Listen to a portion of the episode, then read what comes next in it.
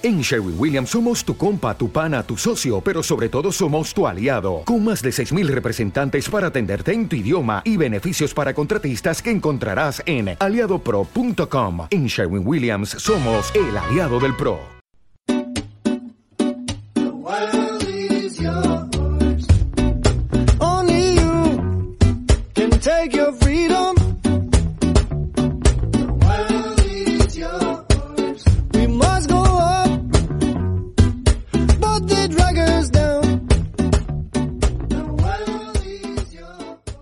Viajar es de facto transportarse. No concebimos viajar sin cambiar de lugar.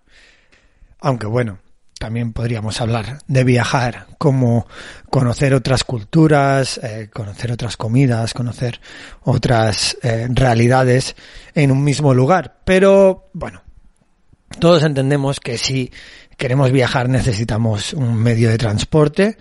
Tanto es así que, mira, le voy a regalar así un poquito de publicidad a Pablo, que además es apoyo de este podcast, eh, que en su libro, el libro de los grandes viajes, libro que escribió conjuntamente con Itziar Marcotegui, dividen em, las secciones en tipos de transporte. Y me parece una forma muy interesante. em, y también, pues, me ha inspirado de alguna manera a hacer este episodio porque vamos a hablar de cinco, bueno, sí, el último son como cinco juntos, pero, pero sí, cinco em, medios de transporte.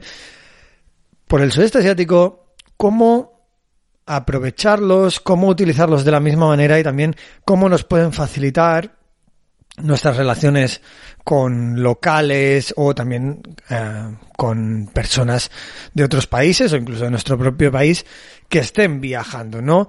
Porque al final el transporte a veces se entiende simplemente como un medio, ¿no? Como un me llevas de aquí hasta aquí y en realidad lo que yo creo uno acaba descubriendo después de todo el tiempo que pasas en transportes es que eh, los transportes son en, en sí un fin, no solo un medio. Bueno, ahora desarrollamos, vamos a, voy a saludarme. Yo soy Will Luna, este, esto es Viajando sin planes, tu podcast sobre el sudeste asiático. Eh, ya sabéis, aquí hablamos, amamos y viajamos todo el rato por el sudeste asiático, también por Australia.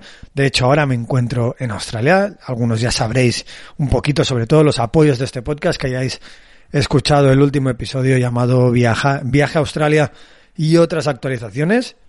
Os lo dejaré en la descripción. Y aparte de eso, bueno, eh, muchas gracias a todos los que eh, pues bueno, estáis escuchando el podcast cada día, le dais al corazón de me gusta en iVoox, a los que dejáis valoraciones en Spotify de 4, de 5, bueno, todas son de 5 de momento, pero bueno, de las eh, estrellas que creáis que merece este podcast, y incluso los que dejáis opiniones en Apple Podcast, ya sabéis, es un minuto de vuestro tiempo que, que cuesta, eh, de hecho ni cuesta darle a ese botón, valorar, poner un comentario, darle a me gusta, y el apoyo, el apoyo es infinito, no, no lo podéis creer, de verdad. Muchas gracias.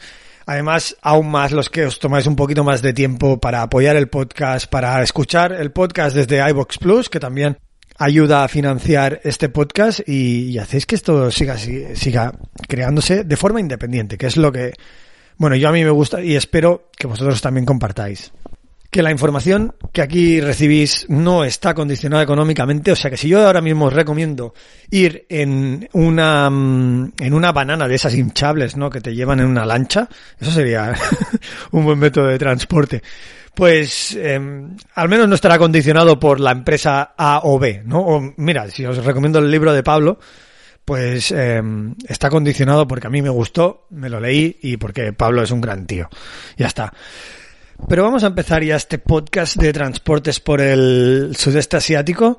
Um, y, bueno, no vamos a seguir un orden muy, muy, muy, muy predefinido um, o, muy lógico, digamos. Pero sí que es verdad que los últimos, la, el último um, grupo de, de transportes que he puesto en esta lista tienen un factor común muy diferencial a los otros cuatro. Y ahora os lo contaré, ¿vale? Pero para eso os tendréis que quedar hasta el final. Y empezamos, como estamos en el sudeste asiático, un lugar rodeado de agua en el que se encuentra el triángulo de coral, ¿se llama así? Bueno, los buceadores que escuchen esta, este podcast ahora mismo me van a matar. Em, pues bueno, estamos hablando de un lugar en el que hay que recorrer muchas, muchas distancias y a veces mm, creo que, que no se concibe como de grande es el sudeste asiático, especialmente para un europeo. Si escucháis desde Sudamérica, quizás sí que las distancias sean más grandes, pero para un europeo, pues, hostia, que dices, me voy a la otra punta de Europa, ¿no? Y, y aquí hubieras cruzado, pues, Tailandia de norte a sur o Vietnam de norte a sur, que es aún más largo.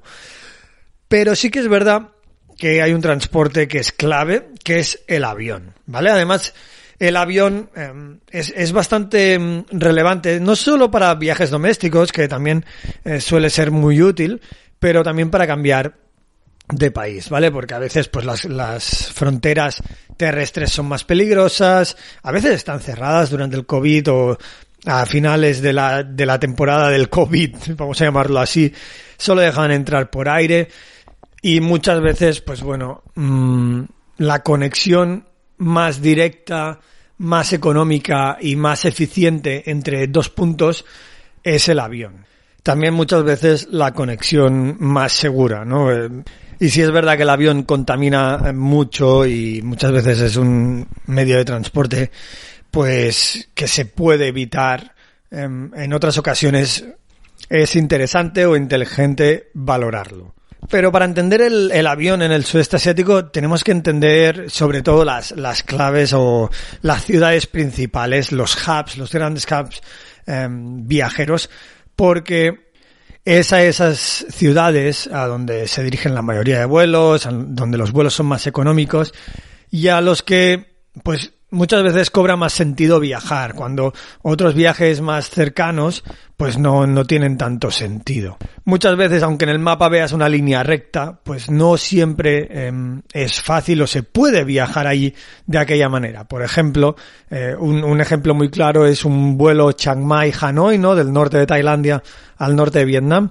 Un vuelo que antes de la pandemia estaba disponible, que ahora mismo no está y que implica que te tienes que volar o de Chiang Mai a Bangkok y de Bangkok a Hanoi o de Hanoi a Bangkok y de Bangkok a Chiang Mai. Pero vamos un poquito con esos hubs que en, en parte son Bangkok, ¿vale? Todos los hubs suelen tener una, un común denominador, que es que suelen ser capitales del país eh, y suelen ser ciudades muy grandes. No siempre, ¿vale? Y para ir por hubs, pues Bangkok, capital de Tailandia, Kuala Lumpur, ¿vale? Que es el hub de Air Asia, que es la low cost más grande del, del sudeste asiático, Air de aire en inglés y Asia de Asia, ¿vale? Singapur, como no, hub internacional, eh, muchos vuelos que vengan del extranjero llegarán primero a Singapur y luego se irán pues a Bangkok, a Kuala Lumpur, a no ser que empiecen por Singapur, y luego eh, Ho Chi Minh City, ¿vale? La ciudad, esta no es capital, ¿vale? Pero sí que es el, la ciudad. ¿Te está gustando este episodio? Hazte fan desde el botón apoyar del podcast de Nivos. Elige tu aportación y podrás escuchar este y el resto de sus episodios extra. Además, ayudarás a su productor a seguir creando contenido con la misma pasión y dedicación.